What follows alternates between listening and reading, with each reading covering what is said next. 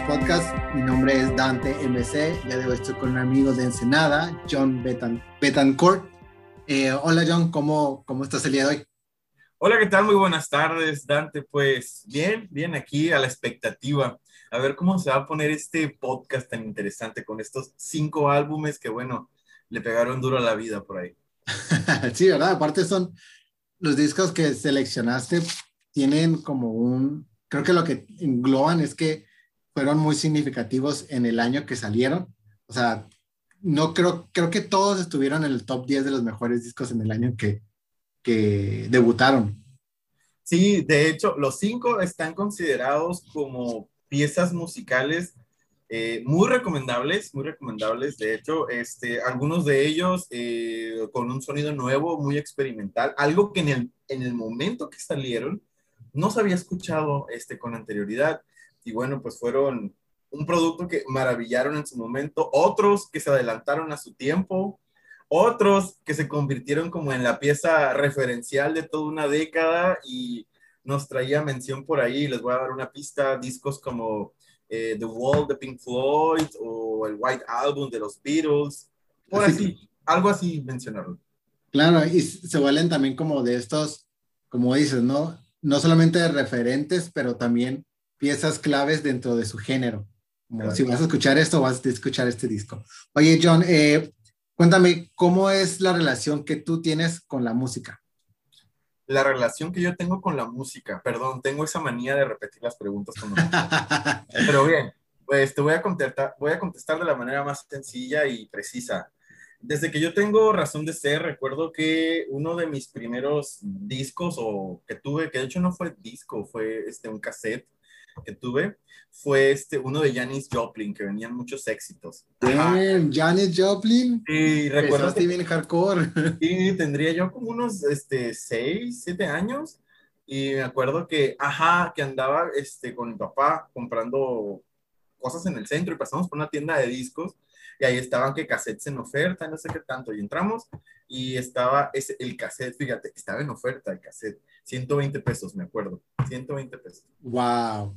Sí, y mi papá me completó porque yo no traía, pero es que me llamó mucho la atención la portada del, del disco de Janis. Era una portada donde ella se ve morada y así como que estaba como en un concierto, no sé, era como una, se distorsionaba la imagen, pero me llamaba la atención y vi atrás que decía Cosmic Blues.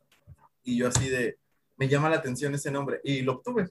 Entonces, desde ese momento que escuché Cosmic Blues, tenía 6, 7 años, te repito, Obviamente yo no tenía conocimientos de lenguas extranjeras, no sabía nada de inglés y no había internet.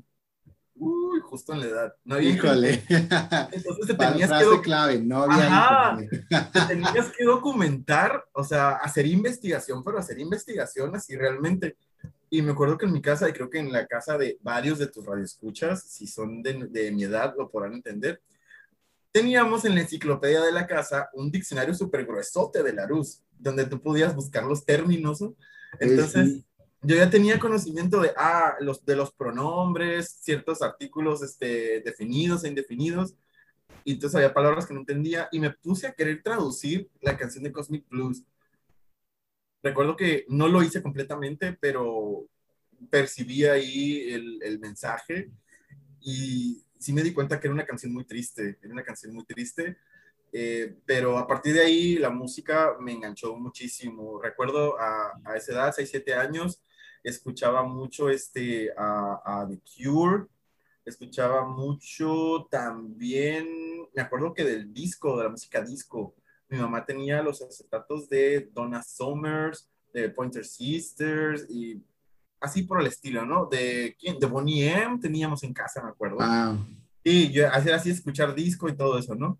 Pero mi tío, mi tío Eduardo, hermano de mi mamá, que él, yo creo que tendría como unos, en ese tiempo, como unos veintitantos, él era, era así bien de adicto a la música y él me ponía este, muchos vinilos, ¿no? De hecho, y me acuerdo que con él ahí escuché por primera vez a The B-52s, luego escuché este, a Blondie, escuché Pecho Boys, escuché Depeche Mode, o un montón de música. O sea, de ahí eh, siempre he estado rodeado de música. Siempre he dicho este, que la música forma parte muy importante de mi vida. cada episodio, eh, no quiero decir que toda mi vida, pero cada episodio importante de mi vida está marcado por alguna canción, está marcado por algo. Claro. Es algo que yo le digo, pues, que la vida es un soundtrack, que todo el tiempo se está actualizando, se está llenando de más y de más experiencias. Entonces, es muy importante. Hay una eh, relación, hay un link ahí que une mi vida, mi experiencia, con el hecho de tener música siempre. Ah, hay una, ¿crees que hay una ah, relación en cuanto en, en, los primeros acercamientos que tuviste a este tipo de música de Janis Joplin, tanto de Donna Summer o de este um, de Page Mode, los Pecho Boys, a los gustos que adquieres o que mantienes o que tienes ahorita de adulto o de tu, tu vida? Fíjate, eh, los gustos que voy adquiriendo de, ahora sí que actuales, por así decirlo, siempre, mm, siempre me baso en el hecho de que sean una propuesta que a mí me llame la atención o que tenga algo que diga yo, ok, esto suena bien. Porque, o sea, hay que ser claros, ¿no? Mm, para que pueda salir algo nuevo ahorita, está muy difícil. Algo, muy difícil. Ajá, innovador. Pero te puedes, ojo, hay una gran diferencia entre copiar o tomar de influencia lo que ya alguien hizo. Eso es muy diferente. Y este, y recientemente, pues, hay muy buenas, este, muy buenas propuestas, este, musicales. De hecho, una que descubrí hace poquito, eh, y fue por una canción que alguien me compartió en, en, Facebook, es de, creo que es una artista chilena que se llama Rubio. Ok. Este, me pasó una canción que se llama Miedo, hombre, esta chava está tremenda, es, una, es una artista completa, súper experimental, súper alternativa, pero con una autenticidad que escuchas tú su música y dices tú, esto es bueno, esto es bueno. Eh, Rubio. Rubio, ok, para ponerla en la lista y escucharla hasta que terminemos de grabar. Sí, sí, es, es, muy buena. Este, ella, este, otra chava que se llama Rigoberta, no sé qué, eh, Rigoberta tiene, se le nota, y ella es reciente, se le nota muchísimo la influencia, y no nos vamos a ir tan lejos, ¿eh? Pero se le nota la influencia de todas estas féminas que salieron en la década del 2000, que fueron este, Robin, eh, la Rooks, este, algo de Gossip por ahí también, de Beth Zero, se le nota muchísimo, muchísimo, y es genial. Eh, la canción de ella que más me gusta es una que se llama Too Many Drugs. Too Many Drugs me, me, se me hace incurada que esta parte de que, que, mencionas, porque es como esta búsqueda, ¿no? De, de, nuevos estilos, de nuevos grupos, de nuevas, como este primer acercamiento que tuviste en esta tienda de disco, ¿no? Esta búsqueda. sí. Eh, ¿Te parece si brincamos entonces al primer disco que, es, que me mandaste, que es el Dummy de Portishead? y, este es uno de mis favoritos de la década de los noventas porque es creo que lo que tiene la década de los noventas es que fueron súper experimentales, sobre todo el mundo alternativo. Y Portishead es una de las bandas que te demuestra eso, ¿no? Porque mezclan ahí el trip hop, se vuelven como referentes. Y aparte la voz que tiene Beth, Beth Gibbons es como muy... Leí una, una cita textual, ¿no? Que decía algo así como, como es como esta voz seductora de una cantante de un lounge que ya está como terminando su show, ya nomás como que te está des, como despechada, pero lanzándote mierda y a la vez como, bueno, ya me voy. Eh, cuéntame de Dummy de Portishead. Dummy de Portishead, Dummy de Portishead llegó a mi vida en un momento en el cual pues yo era todavía, estaba en esa transición de adolescencia a ser joven. Eh, recuerdo eh, no voy a ponerme la etiqueta de fui un bicho raro en la secundaria. No, no fui un bicho raro porque afortunadamente había gente que tenía los mismos gustos que yo. Claro. Eh, eh, creo que eso tuvo mucho que ver que fuera este, a, a, escuelas medio así sangroncitas. Yo iba ahí porque mi familia me puso, no porque yo quisiera, ¿eh? Pero, este, claro. pero obviamente pues hablábamos de personas que pedían dinero a papá y podían comprar ciertas cosas. Entre ellos, en aquel entonces, tener un CD era carísimo. O sea, este, CD, este, el CD de Portishead, el Dummy, yo me acuerdo que eh, vivía en la ciudad de La Paz, Baja California Sur, y el único lugar que te traía discos así importados, o sea, de artistas así chilos, de bandas que mirabas, en aquel entonces solamente estaba eh, MTV, me acuerdo, MTV era chido, a radio escuchas, en la década de los 90, todavía parte del 2000, MTV era chilo y te ponía lo que realmente dice su nombre, Music Television, no Reality Television, ¿sí? Sí. Eh, era muy difícil, por ejemplo, que en, la, en el día vieras tú videos de, de artistas este, así tan underground como Portishead. Mirabas como, que, como lo más comercial, ¿no? Y está bien, porque en aquel entonces mucha música comercial era buena. No quiero decir que la música comercial sea mala, pero hay una que es mala, hay otra que es muy buena. Entonces, había mucho de eso. Y me acuerdo que eh, a Portishead lo descubrí viendo eh, un programa que era de Ruth Infarinato era una de los DJs de MTV y era uno que se llama Nación Alternativa el programa. No, me acuerdo. Güey, no me acordaba de Ruth. Sí, Ruth Infarinato. Ah, la del pelo, tenía pelo rosita, ¿no? Esa Ajá, este, ella era peruana, no, argentina ella. Me encantaba. Este, y ella este, decía, ¿cómo decía ella? Bueno, y a continuación vamos a ver este video que es de una banda de trip hop que viene desde Bristol.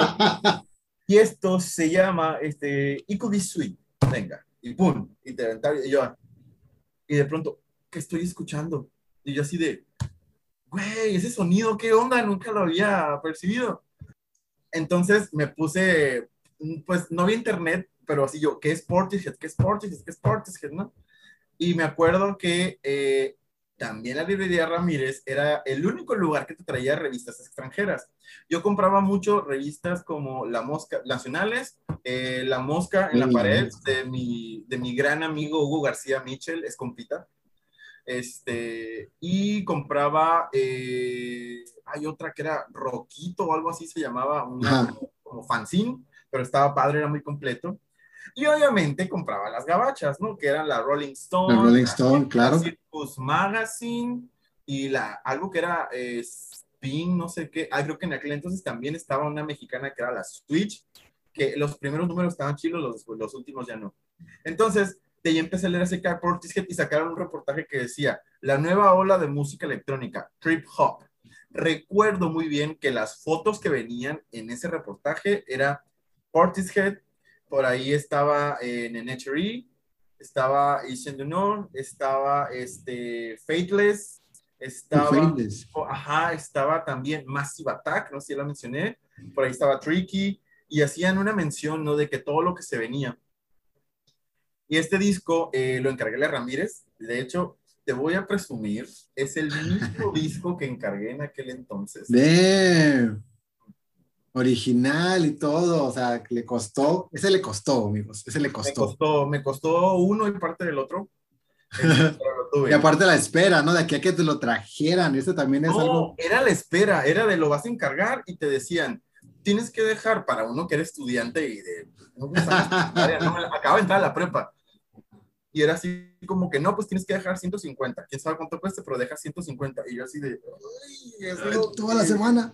Ajá, porque pues vivía en casa y era así como de, pues, como me aventaban ahí una feriecita, ¿no? Bueno, pues ni modo.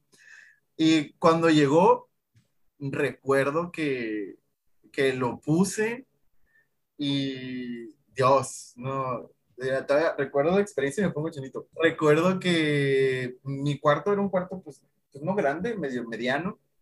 Tenía una cama individual y tenía un sofá cama pegado en la pared. Y ahí tenía un mini componente chiquito donde escuchaba música. Y abajo mis cajas llenas de discos y así, ¿no? Y me acuerdo que me tiré en el sofá. Este, estaba, eran como, ¿qué te gusta? Como las 6 de la tarde. Ya iba a oscurecer, allá en La Paz oscurecía. En invierno oscurece muy rápido. Y me acuerdo que me tiré en el sofá, puse el, el, el, el disco así como volumen medio y empezó la de Mr. Unsnow, y yo, wow, wow. Y me, te lo juro que ni me levanté, ni me moví, eh, fue como si, como si algo me hubiera golpeado por dentro, pero no supe qué, no supe qué fue. Y me quedó una sensación así como de, no sé, quienes escuchen este podcast me van a entender cuando escuchas un disco que te llega a tocar fibras, que te llega a sacudir, dices tú, este material es bueno. Y, aparte, lo, lo, más chido cuando te pasa eso es cuando no te lo esperas. Porque de repente hay artistas, bueno, que ya te imaginas como para dónde va, pero cuando es uno nuevo y que te brinca desde el inicio y te hace todo ese efecto en tu cuerpo y en tu psique, es como una sensación así bien, no sé, muy extraña, pero a la vez muy rica, pero a la vez muy profunda, porque es una conexión bien intensa con algo desconocido. Oh, sí, es, ah, es una experiencia, no sé, eh, recuerdo que no, no, o sea, mucha gente dice, escuchas Portishead y, ah, que te estás bajoneando. No, no es para bajonearte, es, es un, yo me atrevo a decirle como, como un momento como intimista, por así decirlo. Muy, muy intimista. Y tener, yo, bueno, yo me siento muy afortunado de haber tenido la dicha en su momento de experimentar estos sonidos que eran prácticamente nuevos. No sé, fue una experiencia maravillosa. Sí, porque así te, puedo entender, porque yo experimento a Portishead de adulto, ya cuando estaban, antes de que sacaran el third, y, o sea, no existían, ya estaban en el break. Entonces, no me tocó experimentar como mientras iban sacando discos o iban creando y estaban en su, en su momento, pues me tocó ya hasta, hasta después. De, de Dummy, ¿cuáles son las canciones que más te, te llegan, las que más te gustan? Las canciones que más me llegan de Dummy, eh, Mr. Ons, obviamente la primera es una de las que más me gustan. Eh, creo que Wandering Star se me hace una canción que está mucho en la línea del hip hop, pero es divertida, fíjate, aunque es trip hop, está, está divertida. Creo que mi favorita, y mucha gente dirá, ay, es que Glory Box es como la fab de este álbum, ¿no? Pero para mí, yo creo que me quedo con, estoy entre dos, It's a Fire y Rose. It's a Fire para mí es como, no sé, como el encuentro de dos almas que se funden en una sola, algo así, no sé. sí, es que la neta que, que escuchar Portishead por primera vez y después cuando mantienes esa conexión es algo, no sé, se me hace bien, bien bonito porque, por ejemplo, yo cuando escucho Portishead no lo escucho tan seguido, no, no puedo consumirlo tan seguido porque siento que le borra esa, esa intimidad que se mantiene, ¿no? Aprovechando que estamos hablando de, trip hop, nos brincamos al segundo, que también tiene un poco de trip hop porque trabajó con varios este, productores de... Oh, sí. Varios productores de trip hop, trabajó con Tricky, con él, Hopper. Eh, hablamos de mi artista favorita de toda la vida, Bjork, con su disco Post, y creo que es considerado el, uno de los mejores, si no es primero lugar, como lugar 5, nunca está más allá del 7, de los noventas, porque, o sea, Post es como, como Björk dijo, quieren alternativo, quieren algo experimental, ahí les voy, ¿no? O sea, ustedes no saben. Y se lanzó y la neta que este disco de inicio a fin es perfecto. O sea, no, yo creo que no tiene ninguna canción mala. Háblame de, de, Post. Post, eh, este disco Post, eh, ya recordé muy bien. Sí, estaba en la estaba en la secundaria, fíjate, todavía. Ok. Este disco de Post, eh, yo lo descubrí viendo en MTV, obviamente, los videos. Y este lo vi en un. Ay, con Alejandro Lacroix, otro de los DJs de MTV. Ah, ese no lo recuerdo, la verdad. Y un chileno de cabello lacio, medio petulante, pero era bueno, sabía mucho de música. Y, eh, y pasó un video de, de, este, de este álbum, el de It's Also Quiet. Y de repente yo me quedé también, oh, yo, yo dije, ¿qué onda con esta artista? O sea, qué show. Yo no había descubierto a, eh, a Björk. Yo a Björk la descubrí por post, yo no la descubrí por debut. Cuando escucho este, este álbum, este, esta canción, perdón, me quedé, wow, suena muy bien, o sea, bien, muy jazz, muy así todo el rollo, está chilo. Eh, y platicando con una amiga de la secundaria, ¿cómo se llama esta chica? Marisol, me acuerdo todavía, Marisol. Ella, este, ella también era muy melomaniac y traía a veces cosas bien chilas, ¿no? Y de repente llegó con el cassette y me dice, mira lo que encontré, estoy segura que te va a gustar. Y yo, ¿qué es? Y ya me, me, lo enseña y yo, a ver, y ya empecé a ver las canciones y yo, ¡Ah! Es la que del video donde van este, por todo un set de grabación y que va bailando y así. Y dice, sí, y yo, wow. Y ya lo, lo, pusimos en el Walkman, que era de aquellos, de los amarillos. Cada uno sí, sí, sí, sí. No, yo maravillado. Cuando llegamos a Possible Maybe, oh, algo infinitamente maravilloso de Possible Maybe y que funciona como un elemento de transición muy genial es ese ligero scratch que escuchas al momento de la canción. Y cómo se va abriendo, o sea, hay como un, no sé cómo se dice, creciendo, creciendo. Sí, creciendo.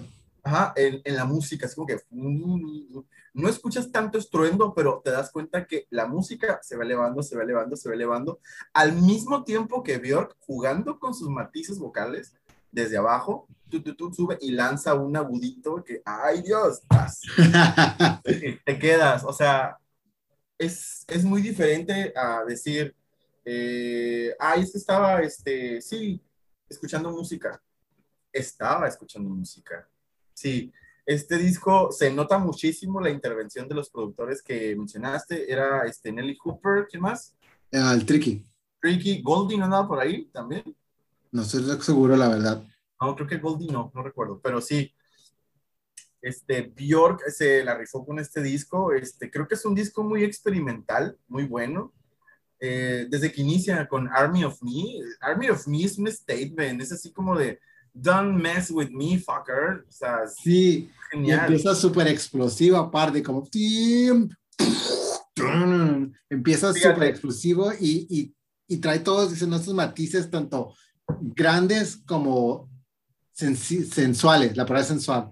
Sensuales y aparte, como con estos juegos eh, vocales, no, no sé, yo, es, es, es, uno de mis discos sí, favoritos también algo muy interesante aquí, y lo acabas de mencionar, es, tiene un inicio violento. Tiene un inicio violento y cómo acaba. Sí, súper. Con headphones, o sea, es como, estamos acá arriba, vamos bajando, bajando, bajando, bajando, bajando, bajando.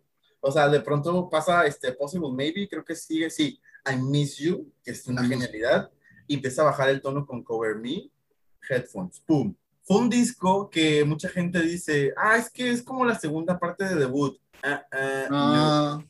no, debut tiene muchísimo matiz de el inicio de los noventas, muchísimo beat de, de, aquel entonces, este, incluso hasta la forma de cantar, los instrumentos que se escuchan, este, la producción, en fin.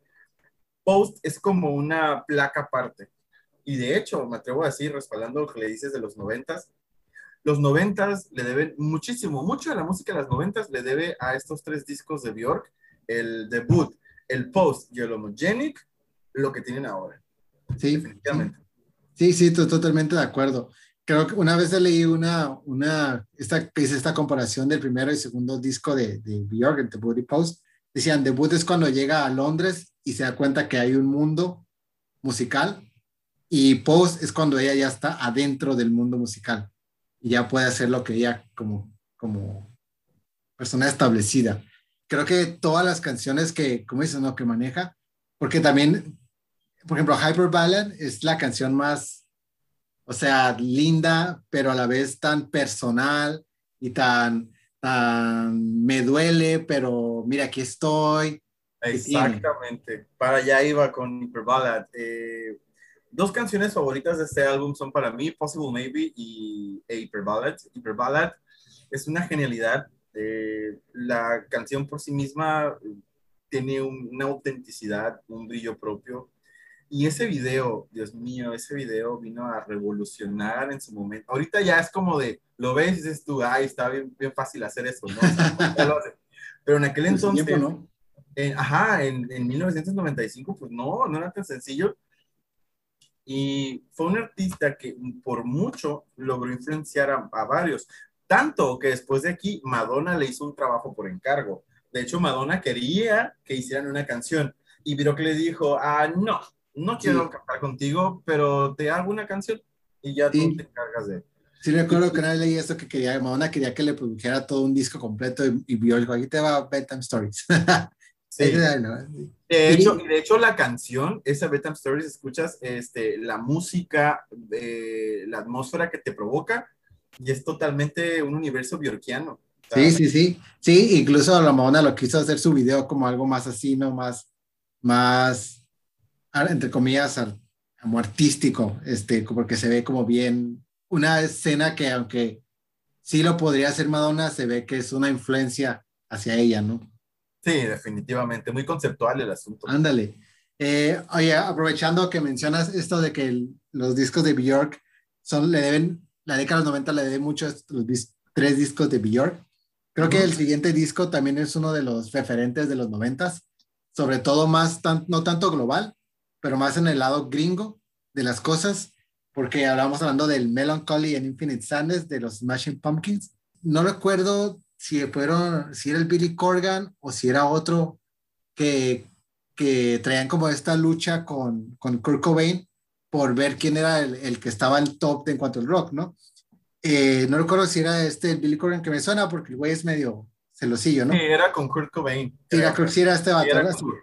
y, y lo que hizo pues fue crear este disco que no tiene mucho que ver con Nirvana, pero crea como todo un nuevo concepto que se llama Smashing Pumpkins. Y es algo que siempre digo en todos los podcasts, porque es uno de los discos que más me traen el podcast de todas las edades, tanto menores que yo, como mayores que yo, como de mi edad. Es uno de los que más han traído. Y lo que siempre digo es que los Smashing, yo los conozco porque mi hermano, mi, hermano mayor, los escuchaba todo el tiempo, o sea, todo el tiempo estaban los Smashing.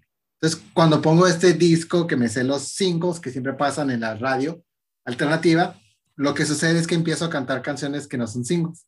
Y digo, ¿cómo vergas me sé esta canción? Yo no, yo no escucho las Y es como la influencia de que crecí, mi, prepara, mi primaria, adolescencia, primaria, secundaria, crecí escuchando de fondo en el cuarto de a un lado el Melancholy in Infinite entonces te recuerdo el disco, ¿no? El doble disco.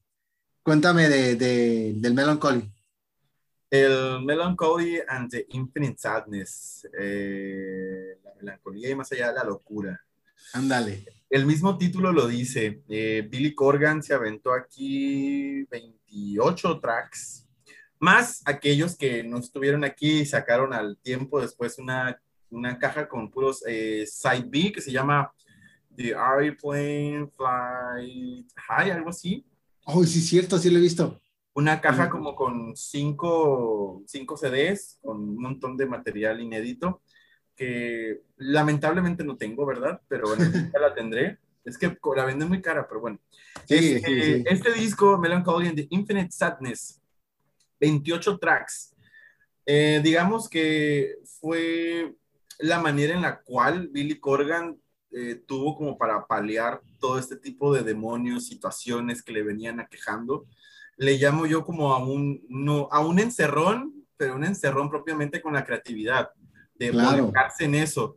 La mayoría de los, eh, de los arreglos pues son de su creatividad que se le, pues, se le ocurrió ponerlos así pero es un, es un álbum que juega muchísimo, muchísimo con el, con el punk, con el art noise, con lo alternativo, tintes de grunge, pero no es grunge, ¿eh? aunque son de Chicago, no es grunge. Este, a mí me, me, recuerda mucho en varias canciones, este, de pronto a Sonic Youth, de pronto este, a, a, The Breeders, este, de pronto este a, a My Bloody Valentine, sí, este, eh, Pavement, así, ¿no? Eh, creo que es una de las piezas musicales más importantes dentro de la música y si hablamos, por no poner una etiqueta tan, tan, tan específica dentro de la música alternativa, por así decirlo, es una pieza referencial totalmente indispensable, muy bien pensada, muy bien producida. Eh, por algo le, dicen a Billy Corgan el infant ego, porque es demasiado así especial para revisar todo. Y te puedo decir que canciones que no me gusten de este álbum, pues no, no puedo eliminar ninguna. me gustan todas, pero hay canciones que en su momento me, me, pegaron brutalmente y que tienen un significado muy, muy especial para mí. Por ejemplo, esta de To Forgive es una para mí. 33 es, es tan solo esa frase, Speak to me in a language I can hear la... Ah, sí. Obviamente, 1979 eh, es, uf, pollita para mí. Este... Es esa, 1979, siempre que la escucho, siento que sin, sin querer lo que hizo fue crear una canción nostálgica, en el sentido de que lo la sacó como pues él en su ritmo. Pero ahora cada vez que tú escuchas, bueno, yo, bueno, yo cada vez que escucho 1979 no puedo dejar de pensar en la época, para empezar los noventas, pero también en la época donde yo era adolescente y había como esta, eh, esta nada que hacer, entre comillas, ¿no? Como, como de ahorita, como ahorita de adulto es que llegas y que lavas y bla, bla, bla, bla, bla, bla, bla, bla, bla, el adulting, ¿no? Y a veces de adolescente era como terminaba la escuela y no había algo que hacer, y había como esta nada del, del, del voy a ir con mis amigos, ¿no? Agarrar la bici, o, o ir a correr, o ir a jugar fútbol, o ir a pistear, y estás morro y te vale verga la vida, pero a la vez, no sé, siempre tengo este, a lo mejor tiene, tiene que ver con el video, pero, pero es una canción que siempre cuando la escucho me remonta a una época, independientemente de si existió o no existió. Sí, vete, me pasa igual. Eh, yo me atrevo a decir que es un himno generacional. Un himno generacional. Eh, el video eh, retrata, por eso el video es tan bueno, el video por eso tiene tanta efectividad, porque retrata muy bien los matices de aquella, de aquella época, de aquella década. Y yo recuerdo que a mí sí me tocó ir así a, a fiestas en casa, donde estaban las banditas tocando, las banditas locales, sí me tocó eso de este, Bring Your Own Drink. A huevo. Me tocó eso también de vamos a ir a la playa y hacer, y hacer esto y el otro y así. Me tocó con los Smashing Pumpkins conocer mi primer amor, que siempre voy a llevar ese recuerdo en mi, en mi mente. Me acuerdo que estábamos, creo que es la canción que estábamos escuchando, la de Stumbling, la estábamos escuchando en la playa y ahí sucedió todo. ¡Pum! Estuvo genial. Este disco significa mucho tanto musical como personalmente. Es un cimiento en mi vida, por así decirlo. ¿Qué edad tenías cuando, cuando estaba esta época de los matching con los Melancholy? Tendría como unos 15. No, es que estabas puramente en el injusto de la adolescencia, ¿no? 15. Y los venía escuchando desde antes. Ya había escuchado el Gish, había escuchado el Siamese Dream, de hecho, había escuchado ya hasta el Pieces Iscariot, que es uno de los discos más complejos, más difíciles, perdón, de conseguir los Smashing Pumpkins. ¿Dirías que los Smashing a cierto punto son referente a esa época? Muchísimo. Si tú, yo diría, si tú quieres conocer al John, escucha eh, los primeros tres álbumes de los Smashing Pumpkins. No, los primeros cuatro. Los primeros cuatro. Hasta el Ador, dale hasta el Ador y ahí vas a decir, güey, Deep. Y, fíjate que si hay como una conexión entre los fans de los Smashing Pumpkins. Está como, no voy a decir descripción, pero sí con esta conexión con los primeros discos, ¿verdad? Porque mi hermano también lo tiene y mi hermano también es como de, de, de así ah, es que esos, esos discos, ¿no? Porque antes de que pasara esta mara del COVID, me tocó ir a ver a los Smashing con mi hermano.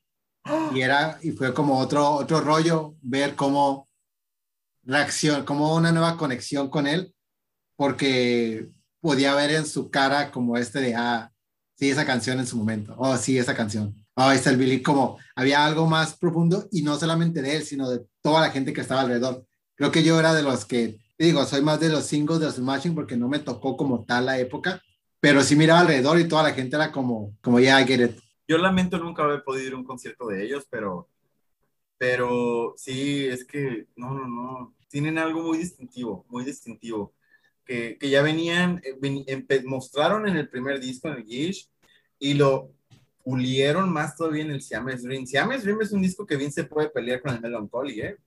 Ah, claro. Pero ya aquí en Melancholy, el peso que tiene es que es un disco doble y es un disco con muchísimos más arreglos orquestales todavía que Siamese Dream. Por eso eh, se le cataloga mejor y por eso yo lo pongo también como antes que el Siamese Dream. Pero sí, sí, sí, hay una línea ahí entre esos tres discos muy representativo. Lugar del tiempo, porque honestamente creo que lo único que he escuchado es el, el Melancholy y el Greatest Hits. Entonces, voy a dar el tiempo de darle a los primeros tres discos, hasta llegar al Ador, porque el Ador fue muy importante en mi casa. Pero brincando al cuarto, que es otro que también cementa la década de los noventas y que oh my cementa, God. Oh my God cementa a los fans, porque también un concierto de Radiohead es otro pedo. Es el OK Computer de Radiohead. Y si hay algo que tienen los fans de Radiohead es que son fans y son fans. Yo los escucho y me considero fan, pero no, no soy fan de Radiohead como los fans de Radiohead. Eh, es un disco también que creo que hizo el giro, ¿no? A la banda de, de esto es lo que podemos hacer y no nos han visto todavía, ¿no? Háblame del OK Computer. OK Computer de Radiohead, me atrevo a decir que es como que el vómito de toda una pesadez generacional. Así tal cual. ¿Sabes? Todo el asco, toda la miseria, todo el reproche, todo aquello que una generación quería ya escupir, está en este disco. Es un disco, me atrevo a decir, catártico, un disco eh, denso, intenso, ojo, no oscuro, muy experimental para Radiohead también. De Radiohead veníamos con un Pablo Honey que salió en el noventa y tantos, no recuerdo el año.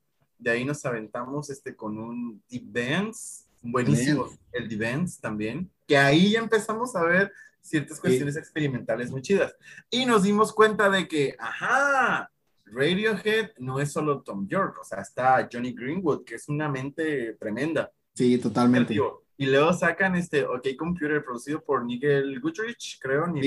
Y ese nombre, y ese artwork del disco, parte de Stanley Wood, creo Stanley Wood es el que hace el, el diseño del, del blog, de, bueno, el diseño de, del disco, con todos los gráficos. Es genial en el sentido de que es un disco que me atrevo a decir que está hilado. Es un disco que no puedes, bueno, al menos yo, no puedo escuchar los tracks de manera independiente. O sea, si lo voy a poner es porque lo voy a escuchar desde el inicio al fin. Sí es. O sea, ese, ese riff con el que empieza Airbag es como de, ah, sí, esto suena bien. Como dice, ¿cómo dice la canción? En Airbag Save My Life. Sí, es una bolsa de aire salvó mi vida. Es como, güey, o sea, qué experiencia tan macabra tendrás por ahí que nos vienes a cantar esta canción. De ahí eh, nos vamos con Paranoid Android, que, híjole, creo que es una de las canciones más arriesgadas que ha hecho alguna banda en su vida. Pero de arte. Sí, Radiohead lo supo llevar muy bien. Este, no tengo en mente cuántos minutos serán, pero es, es larga. Y es una canción que es una pieza muy referencial tanto del disco como de Radiohead.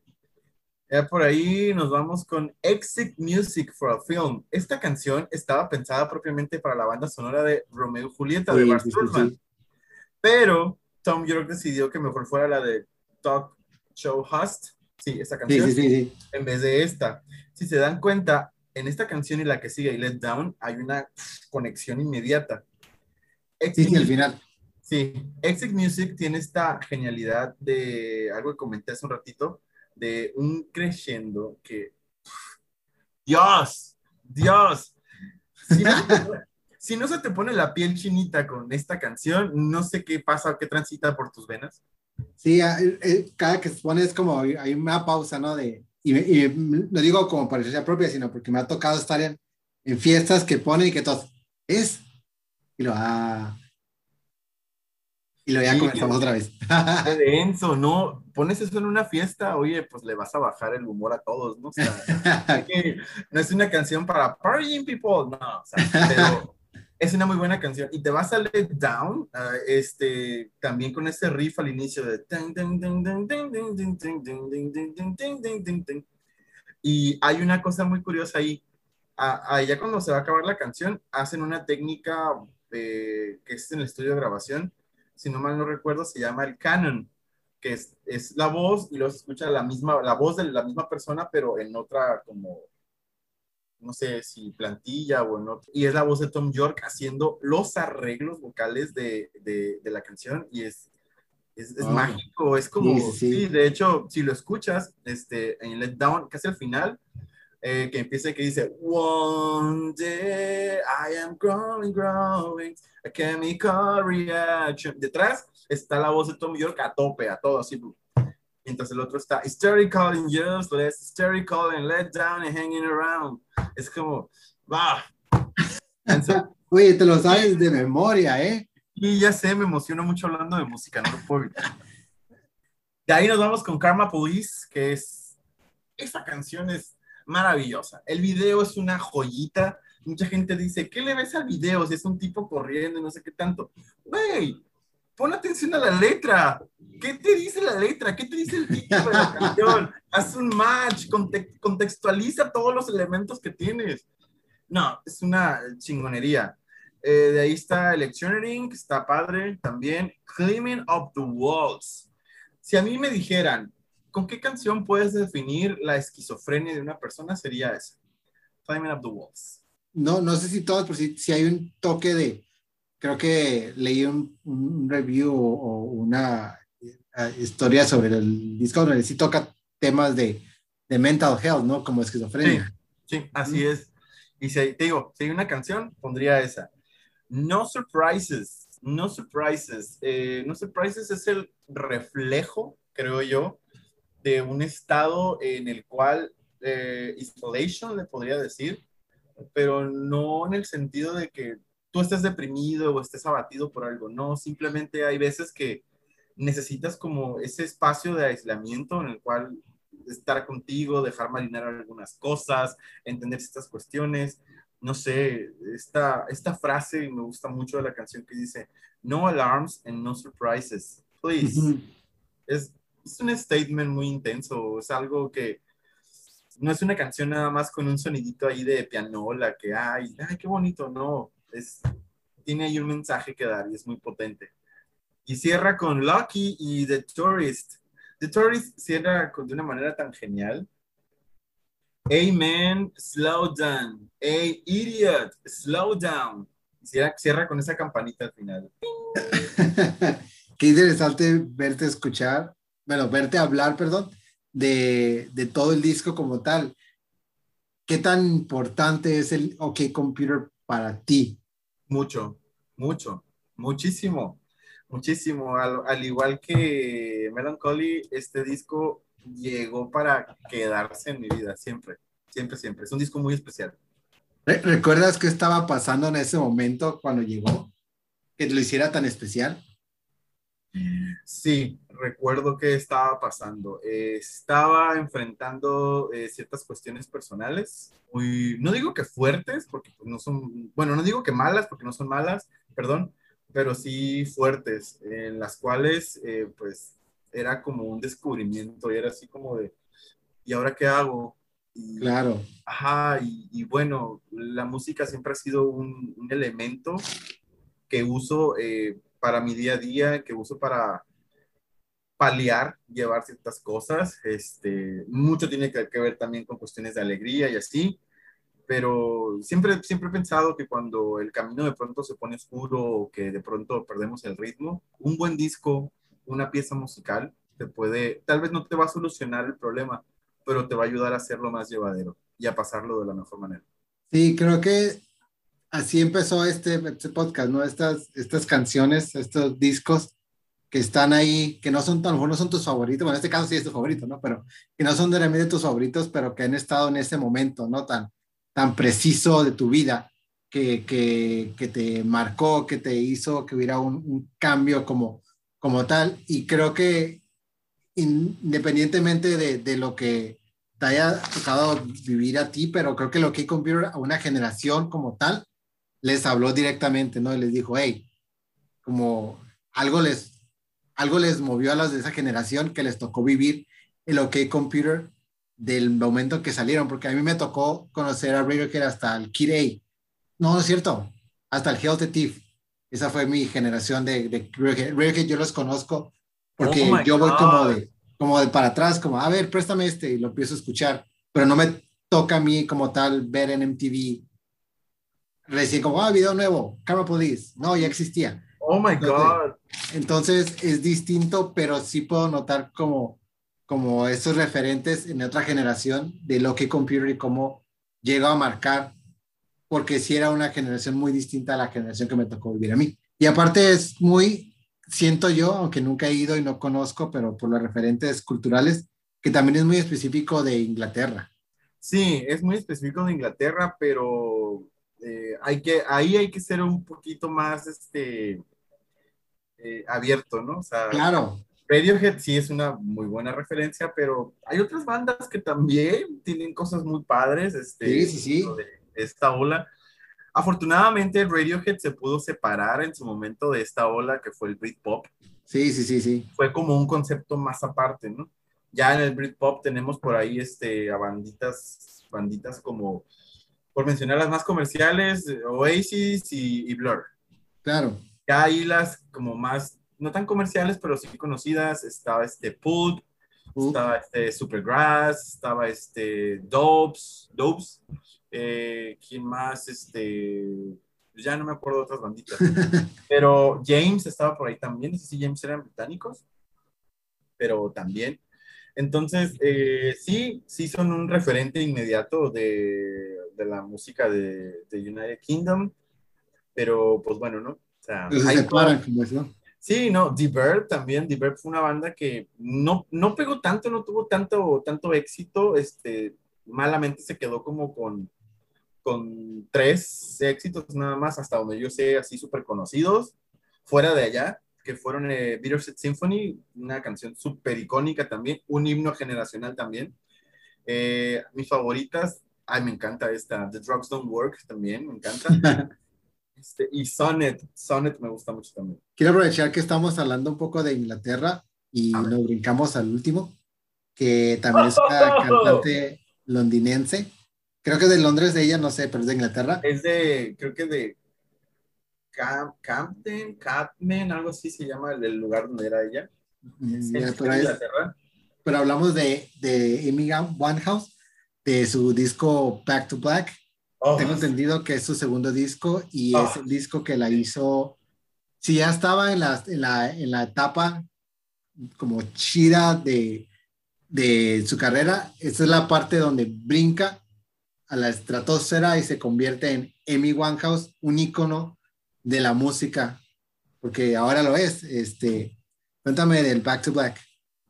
Back to Black. Yo a Amy este, la conocí precisamente una vez que vino a mi casa, no, no es cierto. vino a tomar el té. Vino a tomar el té a las 5, precisamente. No, yo la conocí, eh, fue en el 2007, sí, 2007. No, miento, ella la había escuchado antes en MTV, cuando se había sacado su disco Frank, Frank. una que se llama Fuck Me Pumps. Sí. le di el video y me gustó aquí, y yo, ah, pues X, ¿no? O sea, me gustó y ya no le seguí tanto porque era muy difícil seguirle la pista a ella.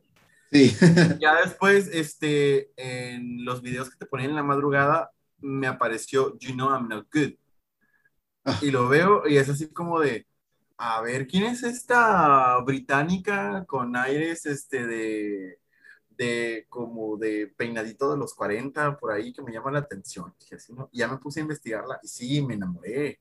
Este, escuché el Frank, eh, lo conseguí, de hecho conseguí una edición que es muy difícil, que es la eh, edición de lujo que trae este, un CD con presentaciones en vivo muy buena. Amy Winehouse. Amy Winehouse es el reflejo de alguien que hace su tarea, el reflejo de alguien que eh, realmente se toma las influencias musicales en serio. Y ojo, ojo, las refleja precisamente en su música. Amy jamás le copió a nadie, jamás. Ella no fue de, ay, voy a imitar a Dina Washington, ay, voy a imitar a Billie Holiday, a, Sarah Bond. No, ella tomó lo que le gustaba de esos cantantes, de esas, este, artistas consagradas, y lo trajo a esta nueva era. Y dijo, ok, yo tengo influencias del jazz, del blues, del soul, pero crecí, crecí aquí en, en United Kingdom y me tocó conocer un montón de música. Eh, me gusta este por ahí mencionaba ella que le gustaba mucho el Lauryn Hill, le gustaba mucho TLC, entonces el hip hop le gustaba muchísimo, ella era fanática de Nas, este, de los Beastie Boys, de Run DMC, o sea, tenía muy, buena, muy buen bagaje musical. Entonces ella dice, de pronto se me antoja hacer una fusión de sonidos donde todo lo que me gusta de cuando era niña, todos estos cantantes de jazz y de, y de, blues, con lo que ahora en mi adolescencia yo, yo adquirí, ¿no? Y hace un mix o sea, realmente un estilo musical que, pues, ¿quién en este tiempo te saca un disco con, con tintes de jazz, con tintes de blues? Nadie. Nadie. Pero algo muy importante es que Amy, te digo, hacía su tarea. O sea, no solamente era fanática de esas personas, o sea, ella eh, interpretaba las canciones, porque cantantes con muy buena voz habrá muchísimos, pero cuando un cantante tiene esta cuestión de, saber interpretar muy bien una canción, que conoce su voz, que sabe cómo darle a los matices, dónde meter este, un tono agudo, dónde darle a grave, dónde subirle, dónde bajarle. No, hombre, es, impresionante. Creo que Amy podía cantar las canciones que le pusieran y las hacía súper bien. Tan así decirlo, con los covers que ella sacó. Todos los covers que Amy sacó son mejor que la versión original. Estoy pensando, sí, sí, la verdad es que sí. Por ejemplo, esta canción, no sé, no recuerdo de quién era, pero Valerie no es una canción de ella. Valerie es No, es de los Sutons, de los 80. De los Sutons. Ajá, y ella lo hace bien. Esta canción que se llama Will You Still Love Me Tomorrow, eh, no sé si será de Carol King o es de alguien más, pero Carol King, Carol la, King, can- creo. la canta muy bien, pero Amy le dio... Pero, pero no le gana a las Supremes, lo siento. Ay, pues Lo te siento. digo, ahí se dan, ahí se No, no, lo siento, lo siento. Yo amo a Amy Winehouse también. Es una cantante que me unió con mi papá en la, en la adult- en la adultez. Eh, un disco que compartimos él y yo. Este, pero. Este, ay, se me fue el nombre del grupo. Este, Supremes. Las Supremes son las Supremes. Lo siento. Y, la, y Amy Winehouse, estoy seguro que estará de acuerdo con lo que acabo de decir. Yo no sé, pero respeto mucho los gustos de las personas. Sí, pues esto es relativo. no, sí, sí, sí, claro, claro. sí, es mi opinión. Eh, aquí no estamos para pelearnos, estamos para compartir. ¿Qué pasa con el momento que escuchas el back to black como tal? Ya no tanto el, Oh. la- al artista, sino el disco. El Back to Black. El Back to Black fue, fue un golpe, fue un como, eh, escucha este disco, pum. Desde que empieza Rehab con... Y ese sonidito de fondo acá era como de, ah, esto es bueno, esto es bueno. Y luego se va con You Know I'm Not Good, que tiene un sonido como de hip hopero acá. Sí. Y las letras aparte. Las letras, o son las sea, que golpean en esa canción. Las letras son como bien. sí, Ese son- twist al final es como, what? Sí, yo me identifico muchísimo con varias letras, sobre todo con la de Just Friends. Es como de, ah, Sí. damn, cuando tienes a alguien que ya quieres borrar de tu, pues no de tu vida, ¿no? Pero de que no se aparezca ya, pues que te deje en paz. Y de pronto es como de que we will never find the time. O sea, es como de, ¿cuándo vamos a encontrar el maldito tiempo, pues, para dejarnos y ya? Pero sí, es un reflejo cabrón. Back to Black es una canción intensa. Creo que Muy va a ser. Creo que va a ser de los éxitos que siempre se van a mencionar de Amy Winehouse. Sí. Y Love is a Losing Game, puedo decir que es de mis canciones favoritas así para siempre. Si alguien supo a hablar, tocar el- el- este tema de cuando tiene el corazón roto, que estás abatido, que te sientes mal y lo pone en una canción, Amy lo supo hacer muy bien. Sí. Hay unos videos que circulan en, en YouTube. Uno de ellos es cuando ella está cantando con el estudio de grabación. Es impresionante como la interpretación que le da ella. Y otro es que está como en, un- en una tienda de discos, creo, no sé en qué parte es, pero el video está todo en blanco y negro y ella está únicamente acompañada con una guitarra. Alguien está tocando la guitarra y ella está de pie cantando toda la gente está hipnotizada así por la manera en cómo está cantando y el, el rango vocal, que el de ella era un contralto vocal, impresionante, o sea, impresionante, o sea, es genial la manera en la cual, te digo, tenía el talento para cantar, pero esta parte interpretativa, esta parte de, de fuck, Sí, era, era, era excelente en eso que dices de interpretar, porque aparte de que te hacía sentir, podías darte cuenta que ella también lo estaba sintiendo al momento de cantar. O sea, no era una canción solamente, no, era esta canción. Y la canto así porque así me estoy sintiendo también. Eh, podía generar, incluso si a lo mejor no estuviera pasando por lo que yo quiero imaginar, ¿no? Pero este, si no estaba pasando por lo que decía las letras, podía regresar a ese momento para generar esa emoción y tú como espectador quedarte como, oh, fuck, también me duele, espérame, no me, nomás vine a escucharte cantar, no vine a sentir. Sí, no, es, es, es impresionante. es, eh, te digo, puedo decir que su calidad vocal, y, y repito, la manera de cómo interpretaba, era algo que te llegaba a la médula. Así. claro, Y fíjate, y no nada más escuchando un disco, ¿no? O sea, que es una producción ya grabada, ¿no? Eh, por ejemplo, de las presentaciones que, que he llegado a ver, ¿no? Por ejemplo, pues en YouTube hay varios videos, ¿no? Y creo que no sé cuántos este, habrá sacado productos así, pero está el Live in London. Ese concierto lo ves de principio a fin y y te das cuenta eh, de dónde es que surgen todas estas letras, de dónde es que surge esa interpretación, porque en este concierto ah, ahí menciona al, al, pendejo este, al Blake, y yo así de, no. De hecho, hay cosas muy intensas de Amy que, bueno, a mí me, me llegaron en su momento. Soy tan fan de Amy que la tengo hasta tatuada. Entonces, este... ¿En serio? Sí, en mi brazo. Aquí está. Wow. Sí, sí, sí, es muy fan. este, y cuando ganó, la noche que ganó los Grammys en el 2008, que ganó creo que cinco Grammys. Sí, ganó cinco. Y que no pudo entrar a Estados Unidos por su problema de adicción, que tuvo que hacer un, un, este, un directo desde Londres y que ella, pues, estaba su familia, sus amigos y todos sus, sus compañeros de sus músicos y que dicen Amy Winehouse, la cara, cómo se le, cómo se le se le craquea la cara así de gané y ves cómo se emociona y así.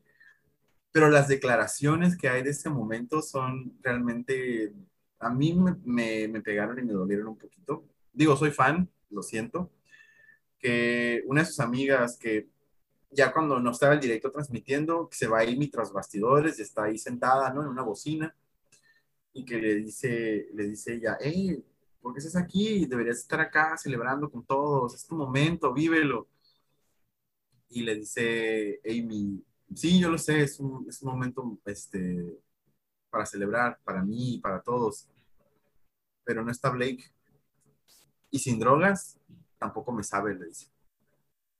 Y es como, uff, Sí, a Amy la, la, la, idolatro, amo su música, amo su arte, amo todo lo que hizo, pero sí puedo decirte que como artista, como compositora, como música, era excelente, pero como persona vivía muy equivocada. Sí, estaba en otro, como dices, no, puede que su arte fuera excelente, pero su vida personal, pues no la sabía manejar, parecer.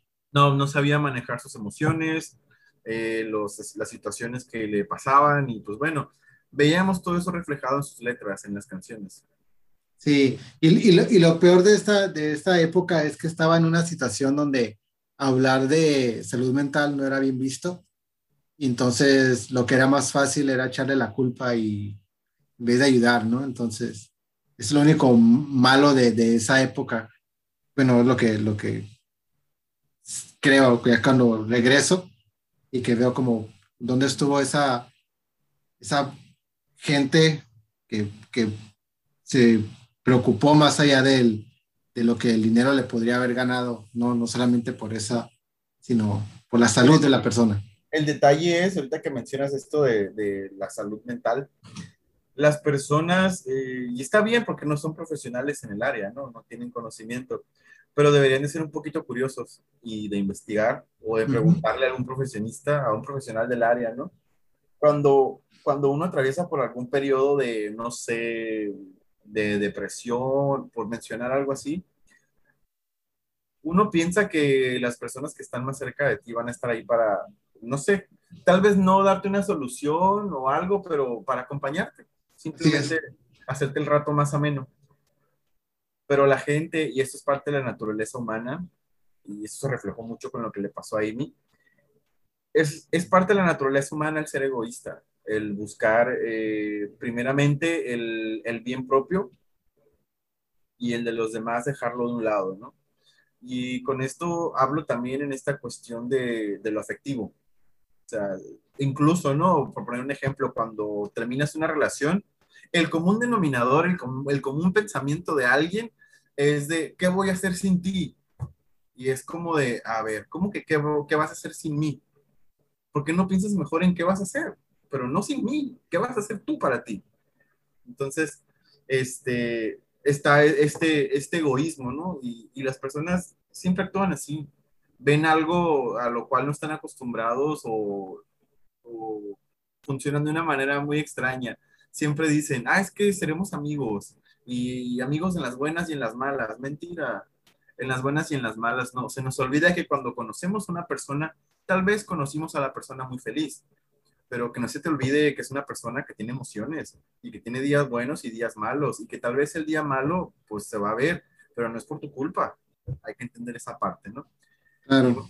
creo que me estoy yendo por otro lado, pero es que yo lo veo de esa manera, ¿no? claro, claro. sí lo pienso de, ok, John, no seas egoísta, no es algo contigo.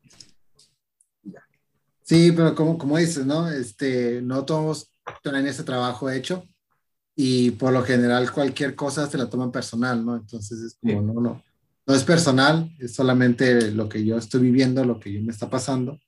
Y creo que para regresarlo un poquito, es que la música ayuda en esos momentos, independientemente de la música que escuches, pero puede ser una forma, no tanto de distraer, pero también de hacer como, incluso dar nuevas ideas de lo que podría solucionar la situación. Este, oye, John, para antes de, cerrar, actualmente, aunque ya dijiste algunos al inicio, pero actualmente, ¿qué estás escuchando? ¿De los nuevos, así? No, no, en general, tú en tu, en tu, digamos, en estas últimas dos semanas, ¿qué has escuchado? Tú, no importa si son nuevos, viejitos, el futuro. A ver, deja un recuento. En los, en los últimos días he estado escuchando mucho a los Beastie Boys, Escuché mucho hoy el, Hello Nasty, que fue aniversario hace unos días. He estado escuchando a The Cure también. ¿Quién más por ahí? A los Smashing Pumpkins, obviamente, los estuve escuchando.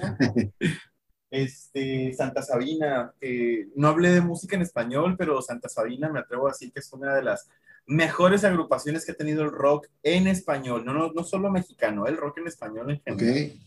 Santa Sabina, este, Radio Escucha. Si no han escuchado Santa Sabina, por favor, vayan a Spotify o vayan a YouTube y busquen ahí Santa Sabina. Y si quieren entender muy bien el flow, busquen el MTV Unplugged y van a vibrar igual conmigo.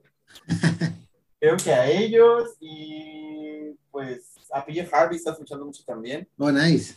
A PJ Harvey, este, a Goldfrapp. Eh, y a esta chica que te dije al principio, a Rubio. A Rubio. Sí te la recomiendo que le escuches. A Rubio, este, verás, déjate comparto. Ay, es que no, sé dónde dejé esto. Es que tengo una página donde escribo de música. Ah, ¿cuál es el nombre de la página para que la sigan? Se llama La Nueva Música Clásica, la pueden encontrar en Facebook. Eh, van a encontrar la profile pic, es la, eh, la foto de David Bowie de Aladdin Sane, y de fondo hay unos cassettes ahí en la portada, ¿no? es que yo hace, bueno, es que ya hace mucho tiempo subí un artículo acerca de las propuestas más, este, como de, del recientes, ¿no? Que estaban, este, imperando. Quiero agradecer por aceptar la invitación. Pues estuvo muy chido platicar de estos discos que son mayoría noventeros. Siempre es una buena década que recordar.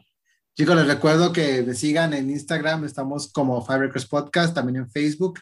En, en Twitter estamos como Five Pod si gustan participar, cualquiera es bienvenido, solo mándenme un DM y con gusto agendamos y grabamos episodio. Mi nombre es Dante MC y les, y les doy gracias por escuchar. Gracias, John. Gracias a ti por la invitación.